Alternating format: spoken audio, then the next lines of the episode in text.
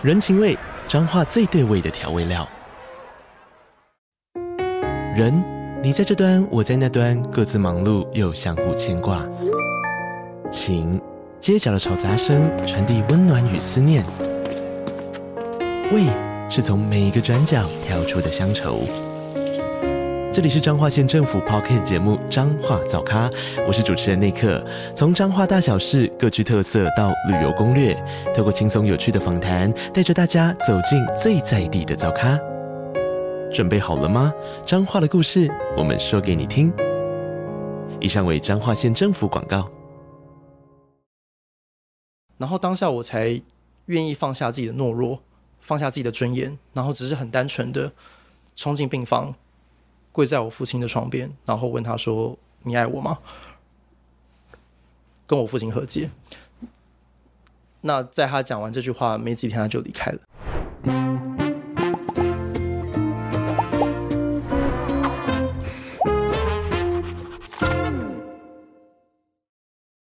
我是范斐，嗨，我是路易莎莎，欢迎收看《匪夷所思》。那今天阿姨想知道啊，我们其实要谈一件事。我先问，对，我先问路易莎莎，你有没有想过你会死这件事？嗯、你有没有想过死这件事？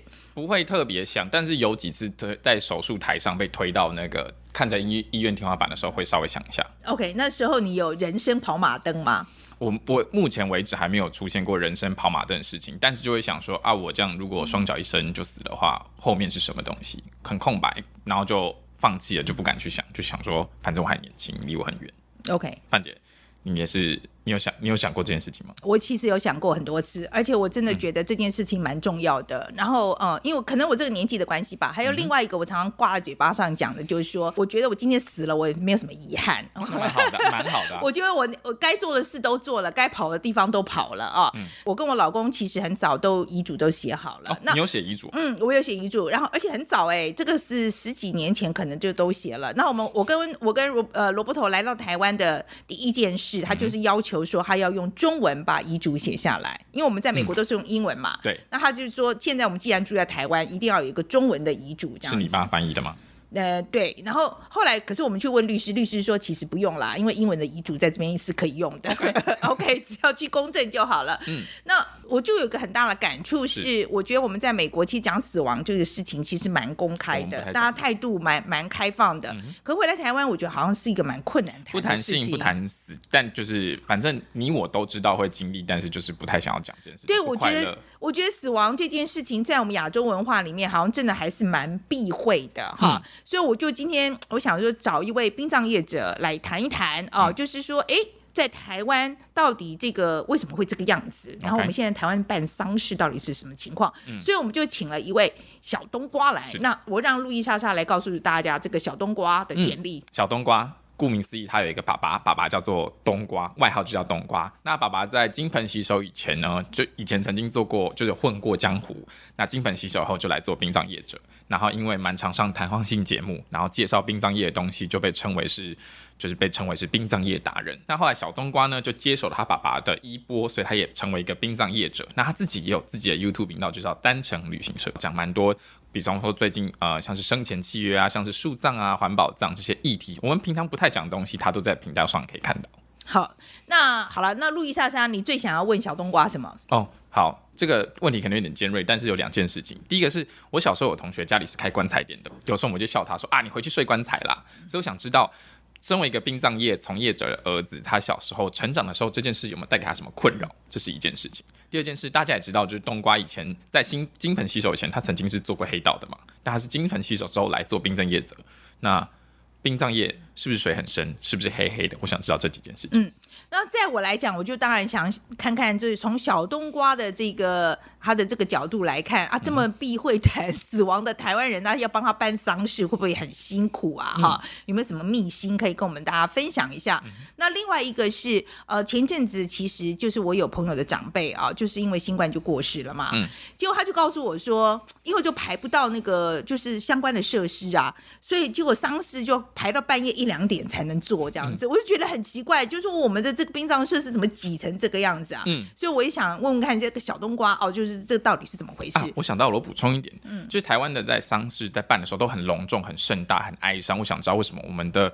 东西都要办的有时候这么的隆重哀伤，甚至有时候有点到哀戚到有点可怕。就是、你就是哭的要那个哭的像是对，就是已经都、嗯、不是说那个东西不好，但是就是那个意义是什么？为什么一定要办成这个样子？因为呃，比方说电影里面有时候你看到其他，比方说美国可能是不是大家是聚会，然后一起吃，然后聊这个人的东西，我们怎么为什么好像就是我们一定都要哭哭的死去活来那一种。对，就万一他这个人哭不出来，是不是会被骂之类？就是为什么会办成这样子？好了，那我们来看看这个小冬瓜怎么说的。好嘞，小冬瓜跟我们观众打个招呼。Hello，大家好，我是单身旅行社的小冬瓜。我在看你这个简历的时候，觉得哎、嗯，真的很有趣哎。是，这个是家族事业啊。对，我算是二代。嗯，对，当时就是父亲从事殡葬行业，那从小就耳濡目染，在那个环境下长大。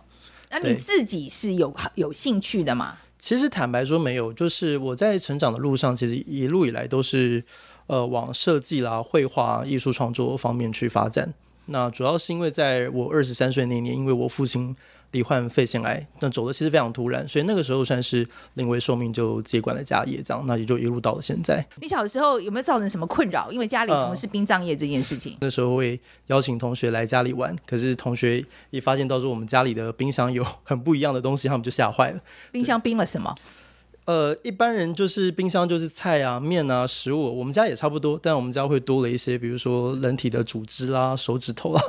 对，就是那个时候的业务性质，就是呃，早些年我们要做一些无名尸，那要确认他身上的这个指纹，那为了要做一些特别的处理压印，才有办法去找到他的身份，找到他回家的路，所以那个时候就会有很多的一些呃。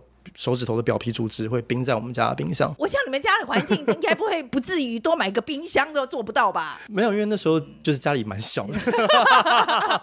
OK，没有多余的地方再多买一个冰箱。真的就是摆在同一个冰箱里面。对，所以其实就是我们家里的家庭教育，其实对于生死其实都很豁达，所以我们其实并不会有什么样的忌讳。所以我很从小就在家里面帮忙，那我父亲也不会觉得怎么样。OK，所以是真的，我觉得从这一点就可以看得出来，的确是 是，是对生死这件事情是挺豁达的，就是会有不太一样的想法了。嗯哼嗯哼，对。既然从事这一行嘛，哈，我平常电视电视上常看到，就是会、嗯、呃，比如说比如说他们那种法医啊，或是验尸的，会会在尸体旁边吃东西啊。像你们会做这个事情吗？现在我们实务上比较少碰到这样的状况，但是像我父亲那个年代，为了要等等待检察官到现场，可能有时候甚至要守夜，那他就必须要。留守在遗体的旁边，那就是要吃便当，这个是是真的会发生的。OK，对，那现在不会了吧？现在比较难，因为现在通常就是如果说是公共区域，那为了就是民众的观感，然后当然也是为了王者的尊严，那都都会采取比较呃快速的方式做移植，不要让它停留在那边太久，对它也不好，对遗体的保存状况也不好。嗯、我们讲到殡葬业，其实这不是只有台湾而已哦，嗯、就在这个殡葬业，很多人会直觉觉得会跟黑道挂钩，是是，所以这个行业到底是不是？有黑黑的，呃，早些年一定会，现在或多或少也都有。那它的底层逻辑是来自于就是资讯不透明，价格不透明，所以以前通常冰上业它就会有一个很高的暴利存在。那当然有这样的空间，自然就会有黑道觊觎嘛，就会觉得说，既然有那么好利润的地方，我我干嘛不去呢？对不对？那所以那时候当然就会有这样子一个状态跟生态存在。那现在来讲的话，黑道能够上下其手空间就变得没有像以前这么多了嘛，因为。你价格透明就算，有些其实甚至会削价竞争，那其实是没有什么利润空间。那黑道当然就对这个东西比较不感兴趣。对，所以我觉得其实随着台湾的殡葬产业的透明化，然后跟这种嗯形象上面的一个呃进步，我觉得其实黑道的影响力其实是越来越小的。嗯、另外一个就是抢尸体这件事情哦，就是我我是听说啦哈，嗯、然后是是真的吗？早些年一定会啊，早些年的呃整个资讯比较不透明，然后对于就是家属来讲，其实他对于离公司完全没有什么概念，然后尤其是比如说车祸意外或者是一些呃比较重大的一些事故，那通常家属还没到之前，离公司就已经先到了。对，那家属如果他对离公司又没有概念，因为台湾人对于就是死亡这一块是把它视为禁忌，很多人还是不愿意谈，不愿意碰。所以突然遇到这样的状况，他当然就一时之间不知道该怎么办。那既然现场既然就近已经有人在，那就干脆就给他处理吧。所以那个时候来讲的话，确实在这种比较争执啊，或是有摩擦的状况，真的会比较多。所以以前会有很多奇怪的规矩啊，包含说什么呃，白布先盖先赢，或是先到先赢，就是很多那种呃，像现在比较少了。我记得我小时候就是长辈们他们都会监听无线电。然后就是会监听 警用的讯号，如果有人就是有发出，比如说像现在叫欧卡，以前叫 DOA，那个 DOA，就是如果他没有生命真相的话，那他们就听到关键字就立刻骑着小绵羊，然后冲到现场去，然后就是看有没有就是第一时间接触到家属，服务到家属的机会。但是现在这个状况比较少了，很大一个原因是在于说，因为民众的观念其实也慢慢上来了，他也理解到说，我不一定非得要找你做不可，我可以找我自己认识的，或者我哪怕我现在网现在上网查，可能都 OK。那或者是说有一些他可能观念更前卫的，他甚至已经比如说都已经买好了契约，然后甚至已经家人就已经交代好，他可能要给某一个人或是某一个公司做。那这个状况就比比较不像以前这样。那你怎么样建议我们的民众？嗯、比如说像我好了，你会建议我现在赶快去买好生前契约？我觉得契约不一定要先急着买，原因是在于生前契约它毕竟还是一个制式化的一个定型化契约，所以也就是说每个人买的契约它大同小异，它都是一样的框架。可是事实上现在可能每个家庭、每个人他的价值观、他的信仰，或者是他对于嗯，他的告别是，他的毕业典礼的想法其实是很多元的。那也许定型化的那个就不一定可以适合他，所以我倒是更建议，就是一般大众，就是第一先了解你自己到底想要什么。比如说，我是想要宗教色彩比较浓厚的呢，还是完全不要宗教色彩？我是要很风光大葬的呢，还是我要低调进行的？都 OK。就是你把每个细节细节都尽可能的想到，然后接着就是我觉得预立遗嘱可能比生前契约更有用。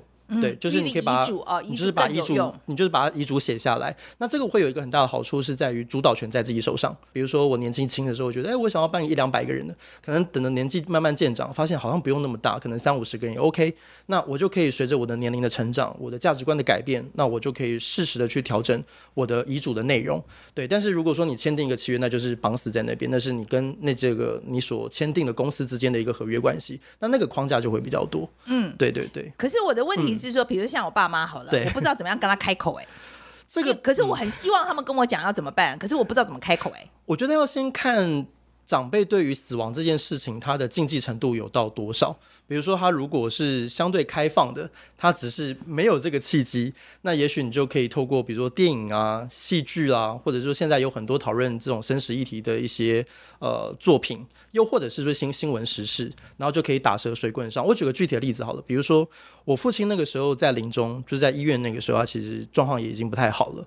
那虽然我们家里是从事这个行业，但是突然变成了一个家属，我要问我父亲，我也有点难开口。所以我们在，即使你们家都会啊，会会，其实会，因为我们、oh. 我们擅长做仪式，比如说怎么样火葬，怎么样去处理这个棺木入殓仪式，大大小小，这个我们很擅长。可是我们也仅止于此，因为我在过往的就是职业生涯当中，我们其实很少会进到家属的病房里面，然后陪着家属去经历那个过程，其实是没有的。后来聊这件事情的契机是，有一天我父亲在看电视，然后转着转着，他有一天突然看到那个凤飞飞女士离开的新闻。他那当时的新闻是他已经离开了，然后他是隔了一段时间之后，再透过他的家人，然后用录音档的方式跟大家就是宣布，就是凤飞飞女士离开的死讯这样。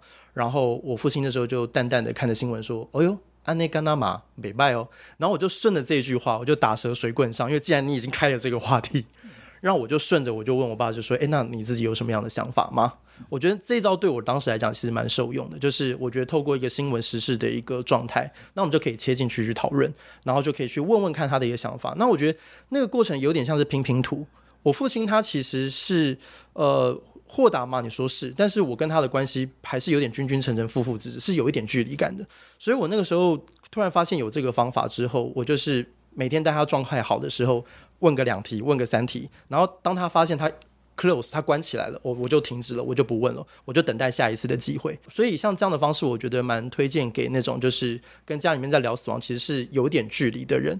那如果觉得还想要再更积极一点的话，我还有一个建议，就是说你很难改变一个人对于死亡的态度，可是你可以影响他。举个例子来讲，比如说我之前有很多的学员，或者是说来上课，他们都会分享说，其实他们很多时候都是先。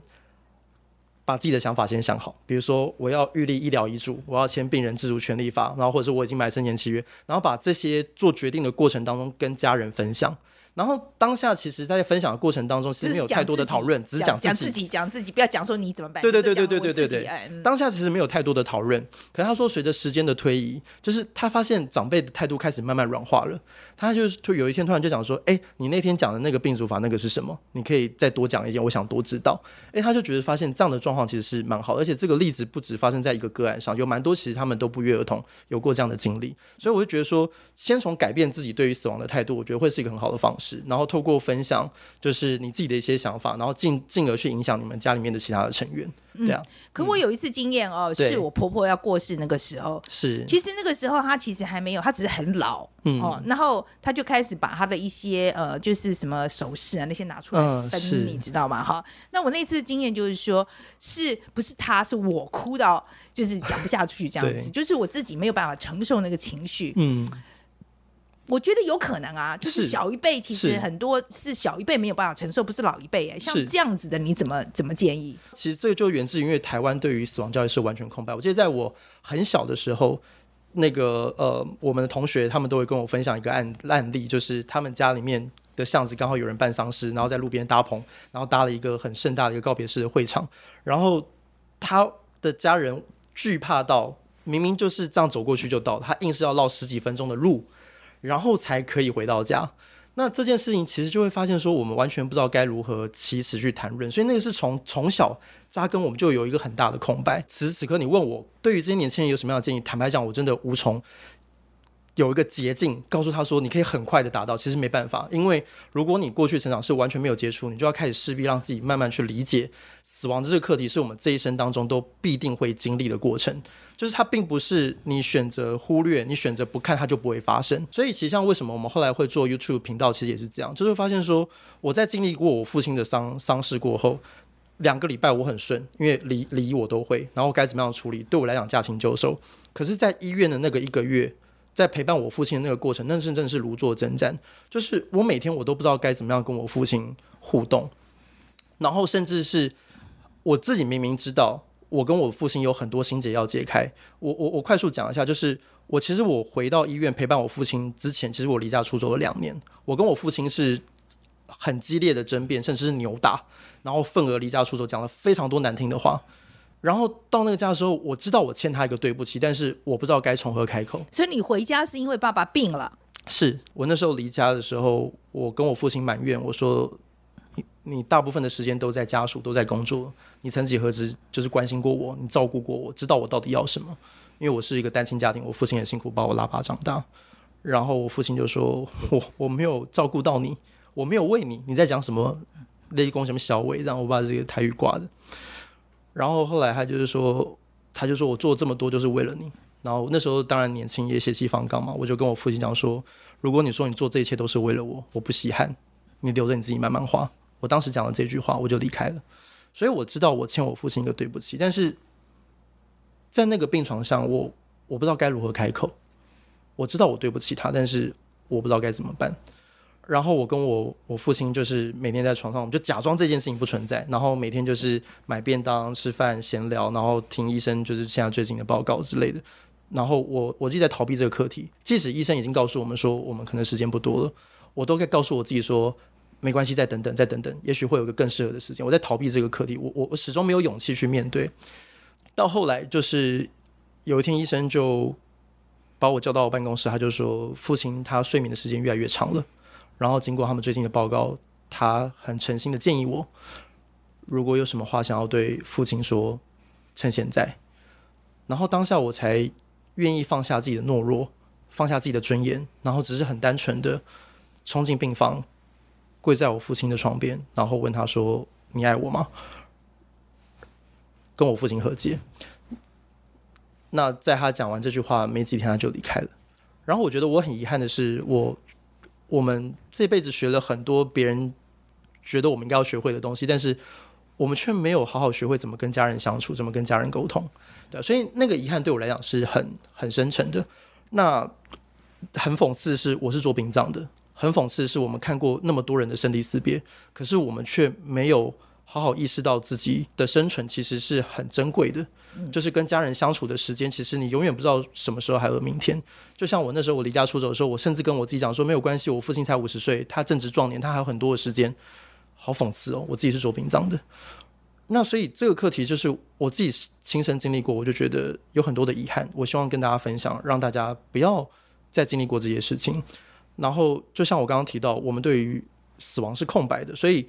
我丧礼两个礼拜结束之后，你以为就结束了吗？没有，就是因为我父亲走得太突然了，他所有事情都来不及交代，所以我因为我父亲所留下来的，不管是财产或是公司相关争议的官司，我打了八年。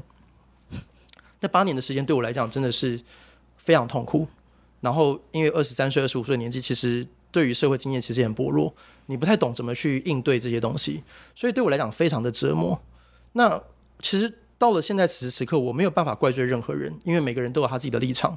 那对于这件事情也没有绝对的坏人，纯粹只是一个很遗憾，是因为当时没有任何的准备，也没有任何的交代，以以致这些事情发生了。所以后来，当我自己有意识到我成家立业，我有太太，我有小孩，然后我现在我有我自己的事业，我每一年我都我会 review 我自己的遗嘱，然后我就确定说，如果有一天我走了。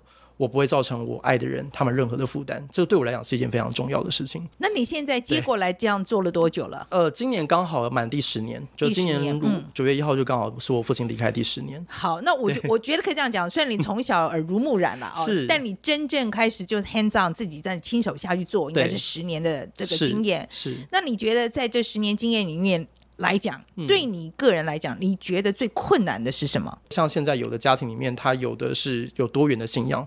父亲过世，他没有特别的信仰，三个小孩，一个基督教，一个佛教，一个道教。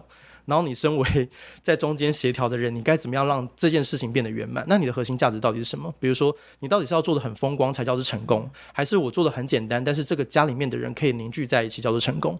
那其实我觉得它是很很具挑战性的，对啊。所以我们是啊，而且我觉得这个你有多少时间可以搞清楚这些事情啊？我们很多时候就必须得要看他家里面的结构，还有他们的权力分配。比如说，有的他可能就是呃。随便讲，可能也比如说老大，他就是经济的支柱，然后他所有从小到大，他的家里就是以他说了算。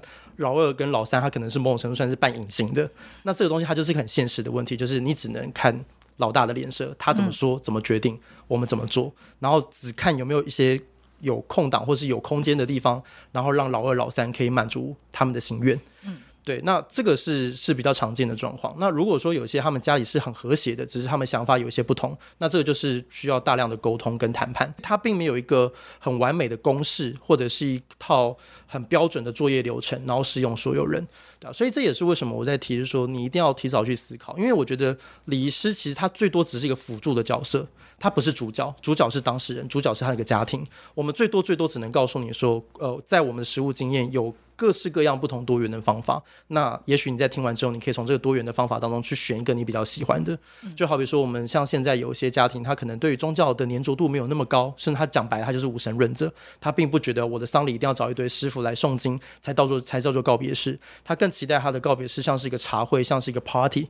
然后来来完成这件事情，所以像我们过去有，比如说在电影院办过的，我们有在桌游店办过的，然后桌游店，OK，就是离开的人他是一个很年轻的人，然后他很喜欢玩桌游，所以他就是在家人的安排之下就说好，那我们去租个桌游店的场地，然后就在桌游店里面去。这是生前告别式还是已经过世了？过世的告别式，哦，过世的告别式呢，还是在桌游店？哇，对，这个真的好进步啊 对！OK，当然它有一些食物的限制啦，比如说你的骨灰不能。放里面，你的遗体当然也不能放里面，但是它比较多的，它就像是一个追思的仪式，然后让大家可以在一起缅怀。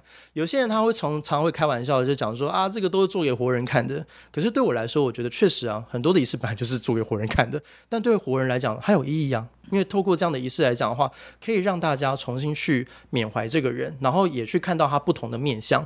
然后也让自己心里面有个 close，就知道说啊，这件事情它告一个段落。对，那我觉得其实这个是蛮蛮重要的。所以像包括像我们去年也做了一个生前告别式，他也是希望说能够用他自己的方式跟大家说再见，而不一定要是那种很传统的方法。讲到生前告别式，我觉得在美国其实是蛮流行的，啊，是是是蛮流行的。嗯、那在台湾流行吗？台湾讨论度很高，然后讨论度很高，但实际执行的多不多？很少。很少。一方面是这个市场还没那么成熟，那当然我觉得追根结底还是民众的观念可能还没办法接受，就是大家会觉得这是一个很新奇，甚至就是你谈起来可能十个人也许有五六个有兴趣，觉得诶这个东西还蛮不错的。可是真的到到执行那个端点的时候，它有很多的呃困难需要去克服。所以你生生前告别式，你说做的很少，那个比例有多少？像我过去这十年来讲的话，我真正做到生前告别是大概五个案件。十年才做了五个啊！对对对，哇！我自己啦，我自己啦。我觉得这比例很低啊，真的很低，很低，很低，很低。哦。然后有很多人有跟我们讨论，但是后来没有执行。要么就是说，他当他真的想要执行，他已经来不及了，就是他可能已经离开了，或者是说他已经。呃，身体的状况已经没有办法再支撑，没有办法再负荷去办一个这么大型，或者是说这样那么大负担的活动，对，所以那个时间点确实是蛮蛮考验的。嗯、然后再或者是有些家里面的长辈或者观念比较传统，还是没有办法接受这样比较新的观念，然后所以在讨论流程的时候就会变得比较绑手绑脚，对啊，我觉得这个会是现在台湾生前告别式还没有办法呃真的很完整去推行一个很主要的原因。嗯，对对对。可是我说实在啊，我觉得我自己在想啦，我有，因为我觉得我是一定会办生前告别式那种，总觉得这个事情应该要我 有我有参与才对。可是我有时候在想，在面对死亡那一刻的时候，也许这个就已经不重要了，是不是？真的在面对死亡的时候，人的想法会不一样。我常常在想这个事情，因为就是说，我现在觉得说，我在我讲到死亡的时候，我很豁达。对。可是真的我要死的时候，搞不好我想法很不一样。我觉得它会随着你的身体的状况的变化而有所调整。我蛮推荐大家去看一个纪录片，叫《回眸》。对，他那个纪录片其实就在记录，就是有三位就是临终者他的那个心路历程。那他刚好就呼应到范姐很好奇的这个问题。我觉得在他刚开始知道他生病，或是开始生命在倒数的时候，他的关注度是很很多的。不然他可能翻能翻翻到他的财产，翻到他的遗嘱，翻到他的公司，翻他的亲密关系，他的朋友等等等等的，他的内容很多。甚至他可能开始会有点埋怨，或者是后悔。比如说啊，我有很多的愿望，我想要去埃及，我想要环游世界，我都来不及做到，然后会有很多的那种情绪等等的。然后随着他的时间的推移，随着他的身体状况越来越虚弱，他到后来他可能最关注的只有一个东西，就是他的亲密关系。而且亲密关系不会多，就大概两到三个人，有点像是一个冰山理论，就是你这一生当中其实很多的遗憾或是亏欠，其实它都会随着时间的推移，会觉得啊，慢慢觉得没那么重要，然后会浮在冰山下面，会浮在冰山下面。可是当你意识到你的死亡那一刻来临的时候，它有些东西那个功课会整个浮起来，嗯、然后你就发现你那个 loading 会有点太重。嗯，所以他其实也在提倡，就是说，当你今天就是有余力的时候，其实你都要有机会去。问问自己的内在，问问自己的内心，你有哪些心结其实是被你不小心埋在很深很深的地方，但其实那个东西其实都还存在。然后你就在有你有能力的时候，就可以把它解开。然后当你有一天你在面对死亡那一刻的时候，你的 loading 才不会这么重。我以前有一个美国朋友，是我这个年纪的，嗯、那他的孩子大概是二三十岁，然后呢，他在他他的也就是孩子祖父母他自己的父母过世的时候，嗯。他不让他的孩子去参加台湾的葬礼。哦，是为什么呢？因为他说他觉得对他的孩子太 traumatized。他说台湾的、哦、呃，就丧礼的进行方式太可怕。嗯、我同意，你同意啊？你这当然当然当然，真的我哦，你可以讲一下为什么我们的台湾的丧礼一定要做的很可怕吗？我觉得他应该不算是可怕，只是说因为大家不太理解。他的一些核心的一些精神，跟它里面的一些用意，然后到最后它只是徒留一个形式，然后要在很短的时间内去做你很多你不了解的东西，那自然而然会觉得会有一些害怕。举个例子来讲好了，比如说像我小时候在做呃跟着大人在做仪式的时候，好比说在做传统功德，你旁边就要放十殿地狱图哦，然后真的蛮可怕的，是真的蛮可怕的。然后十殿地狱图他们就会非常的这个呃外显的，就是把比如什么。过这个挖肠破肚小地狱啊，割舌地狱啊，什么就是很血淋淋的，就是放在那个地方。然后，当你没有办法去理解这背后的成因的时候，你自然就会觉得说，为什么他们都要用这样的方式来恐吓你这样子？可是长大之后，就慢慢了解说，哦，原来这就是。因为以前的农业时代，它并不像现在有九年、十二年国教义务教育，就是以前不不是大家都有能力去受到教育，所以以前传统人他是透过这样的方式潜移默化去透过宗教、透过仪式去教化人心，它是比较有劝世的含义在里面。你要做好事哦，对对对，对，你如果做坏事下下地狱就会变成这样哦，对之类的。OK，好。可是随着时代的演进，很多我们观念都已经在进步，很多观念都在改变，可是这个形式留下来了，而导致就是说我有有些东西有跟不太上。但是你说那个精神不好吗？其实不会，就是我觉得透过都可以透过一个人的死亡，一个盖棺认定，然后去思考说，那我这一生应该要怎么样活？我要活出一个什么样的样子？这不是一件很好的事情吗？所以它其实是形态，我觉得是可以改变，只是很多东西被保一下，而很多人其实不知道为什么，然后到最后就只能就是默默去做那些他不了解的仪式。那这个行业没有人才断层的问题呢？因为我之前看到一个报道是在讲，就是说好像念经的师傅现在都不好找了。嗯，其实确实就是现在诵经师傅，尤其是这两年因为疫情的关系，所以呃。为什么疫情会影响到诵经师傅？因为诵经师傅很多都是刚离开、刚过世的时候，你就要到现场去送往生。可是到了现场，我不太确定他到底有没有确诊，然后有没有因此而而传染到。那确实有听说不少有一些师姐，她因为就工作环境的关系，然后后来因为不小心染疫，就真的有人离开的。那也有人就是被吓到，就是再也不敢去。所以有一些经验比较资深的老的诵经师姐，在前面那一批就是退休了蛮多的。所以像呃礼仪从业人员倒还好，但是像诵经这一块，其实就有蛮大的人才断层，对啊，这也是我们现在比较忧心的部分。嗯，对，这个可能就是要用创意来解决。嗯，这个我们也在思考。对，因为我看到现在很多庙 都很创意嘛，我真的觉得比如什么怎么去改良又优化，对对对对啊，对我觉得他们风有很多很多很多那个 对呃用新的方式来来执行这样。嗯、好，那我们来谈谈那个一宾的事情。是是是。呃，你支持这个一兵的拆迁吗？我听说这个事情在台湾吵得非常的厉害。嗯。我觉得要看看立场，因为这个东西它之所以会吵得很乱，就是因为立场不同。那我快速讲，就是如果以都市发展的立场，我觉得完全同意啊。就是它，因为它拆完之后，它影响的面积其实是非常大的。那它那边可以就都都市再造，那会为那个整片土地带来一个新的样貌跟活化。那站在这个立场，我觉得那没有什么好不拆的这样。可是如果是站在殡葬业者，或者是站在一个殡葬使用设施的立场来讲的话，就是强烈不建议拆除。等到为什么的原因，是因为要理解，就是说我们在二零二零年已经正式进入死亡交叉，就是我们的死亡人口已经正式大于出生人口，而且这个死亡人口在未来的三五十年会持续的不断的成长。可是问题来了，就是我的死亡人口增加，可是我的殡葬设施不够，这件事情怎么办？就好比说，呃，每一年大概只要到了农历过年后，每一年几乎都会有这样的新闻：冰柜不够，然后我的家人没有冰柜，我要压两天的干冰。像今年就是，今年因为这是呃整个冰柜它的这个状况非常的匮乏，而导致就是有些他家属把亲人送到殡仪馆之后，他要压两天的干冰，他没有冰柜可以进去。那这样的状况现在就已经是如此了。那如果到了以后呢？以后这样的状况只会越来越严重，它不会减缓。对，那当然有人说，呃，这个一兵跟二兵的这个改建工程，现在一兵加二兵大概是九百九百多个冰柜，然后在合建就是二兵整建完毕之后，它的数量会增加到增加到一千三百个。可是这个数字其实大概也算过，五到八年可能没问题，可是八年以后呢？嗯，好，然后再来一兵拆迁之后，它会连带影响另外一个问题，就是我一旦一兵拆迁以后。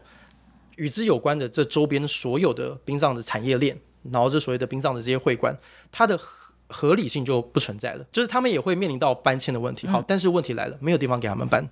好，那坦白说，站在民众的观点，那是你葬仪社的事，那也不关他的事。OK，我可以理解。可是问题是，设置灵堂这个需求，它还是存在的。你要想，整条街它这边至少就是它供应了将近三三五百位。的这种就是灵堂设灵，然后送进这些需求，你一下如果全部都没有的话，那这些量该怎么去满足呢？我当时我也很好奇，就是为什么殡葬说他们不会不知道这个状况，他们也不会不了解这个数据，可是为什么当时一宾的这个呃拆迁还是过了呢？据我的了解，就是我去旁敲侧击问了很多。